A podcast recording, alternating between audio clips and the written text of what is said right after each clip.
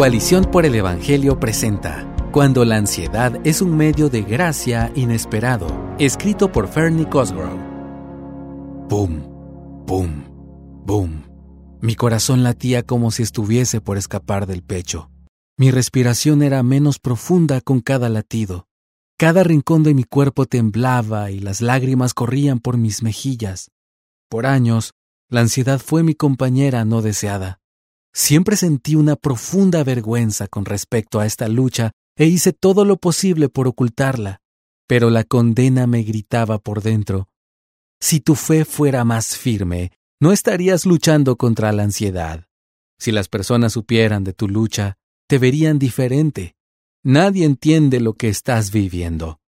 Era como una tormenta dentro de mí, mentira tras mentira, mi ansiedad aumentaba y el temor me aislaba cada vez más. Ansiedad, una espina en la carne.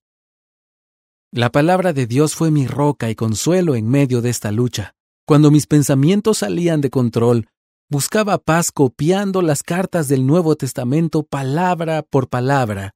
La tormenta cesaba cuando hacía que mis pensamientos quedaran cautivos por la palabra de Dios, como enseña 2 de Corintios 10:5. Continué con esta práctica hasta llegar a 2 de Corintios 12:7, un versículo que el Señor usó para cubrir mi vergüenza con su gracia y llenar mi alma de esperanza. Y dada la extraordinaria grandeza de las revelaciones, por esta razón, para impedir que me enalteciera, me fue dada una espina en la carne, un mensajero de Satanás que me abofetee para que no me enaltezca. Al apóstol Pablo le fue dada una espina en la carne. Podríamos pasar mucho tiempo tratando de descifrar a qué se refiere esta expresión, pero la Biblia no lo aclara. Lo que sí nos dice es el propósito, para que no me enaltezca. ¡Qué sorprendente! Pablo recibió esta espina para que pudiera mantener un corazón humilde que reconozca su debilidad y evitar la autoexaltación. El apóstol podía caer en la vanagloria con facilidad debido a que el Señor le había dado grandes revelaciones que quedaron registradas en sus cartas del Nuevo Testamento. Un corazón propenso a la vanagloria. ¿Nos suena familiar? El Señor sabe que nuestros corazones se inclinan al orgullo y la autodependencia a creer que podemos vivir y ser aparte de Dios.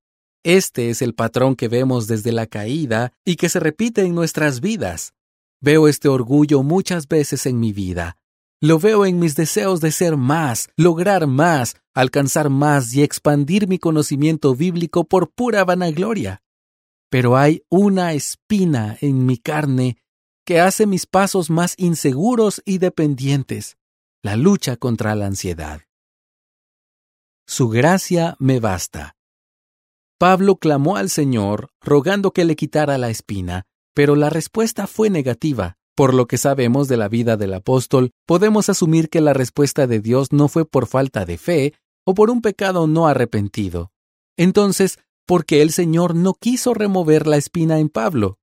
Dios le respondió en 2 de Corintios 12:9, Te basta mi gracia, pues mi poder se perfecciona en la debilidad. El Señor no le quitó aquella espina en la carne para que Pablo pudiera experimentar las profundidades de su gracia y misericordia. De la misma manera, sé que si no luchara contra la ansiedad, no correría a Jesús y me perdería la riqueza, profundidad, consuelo y belleza de su gracia. Intentaría hacer todo por mí misma, aunque sea imposible, y no podría disfrutar de su fidelidad y misericordia, que son nuevas cada mañana como enseña Lamentaciones 3 del 22 al 23. Trate de ocultar mi lucha contra la ansiedad por años, pero eso solo me llevó a mayor sufrimiento, vergüenza y desesperación, hasta que comprendí, por medio de su palabra, que no necesito esconderme. Aunque sufra ansiedad y depresión por el resto de mi vida, sé que puedo llegar al Padre por ayuda. Su gracia me basta. Él es suficiente en mi debilidad. La ansiedad ya no me acusa ni me condena porque Jesús murió en la cruz por mí y está sentado en el trono intercediendo a mi favor, según Romanos 8:34. Esto me llena de gozo y confianza. La lucha no terminó y no sé cuándo terminará. pero Dios ha mostrado su gracia de muchas maneras. La ayuda de médicos es de gran bendición y hace que la ansiedad esté bajo control.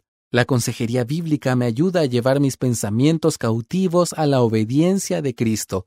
Compartir mi historia con mi iglesia local me permitió tener una comunidad que ora por mí y me alienta en mi caminar con el Señor. Jesús, el médico de médicos, cuida de mí y me provee de su gracia cada día. Por lo tanto, como dice Pablo en 2 de Corintios 12:9, con muchísimo gusto me gloriaré más bien en mis debilidades, para que el poder de Cristo more en mí. Gracias por escucharnos. Si deseas más recursos como este, visita coaliciónporelevangelio.org.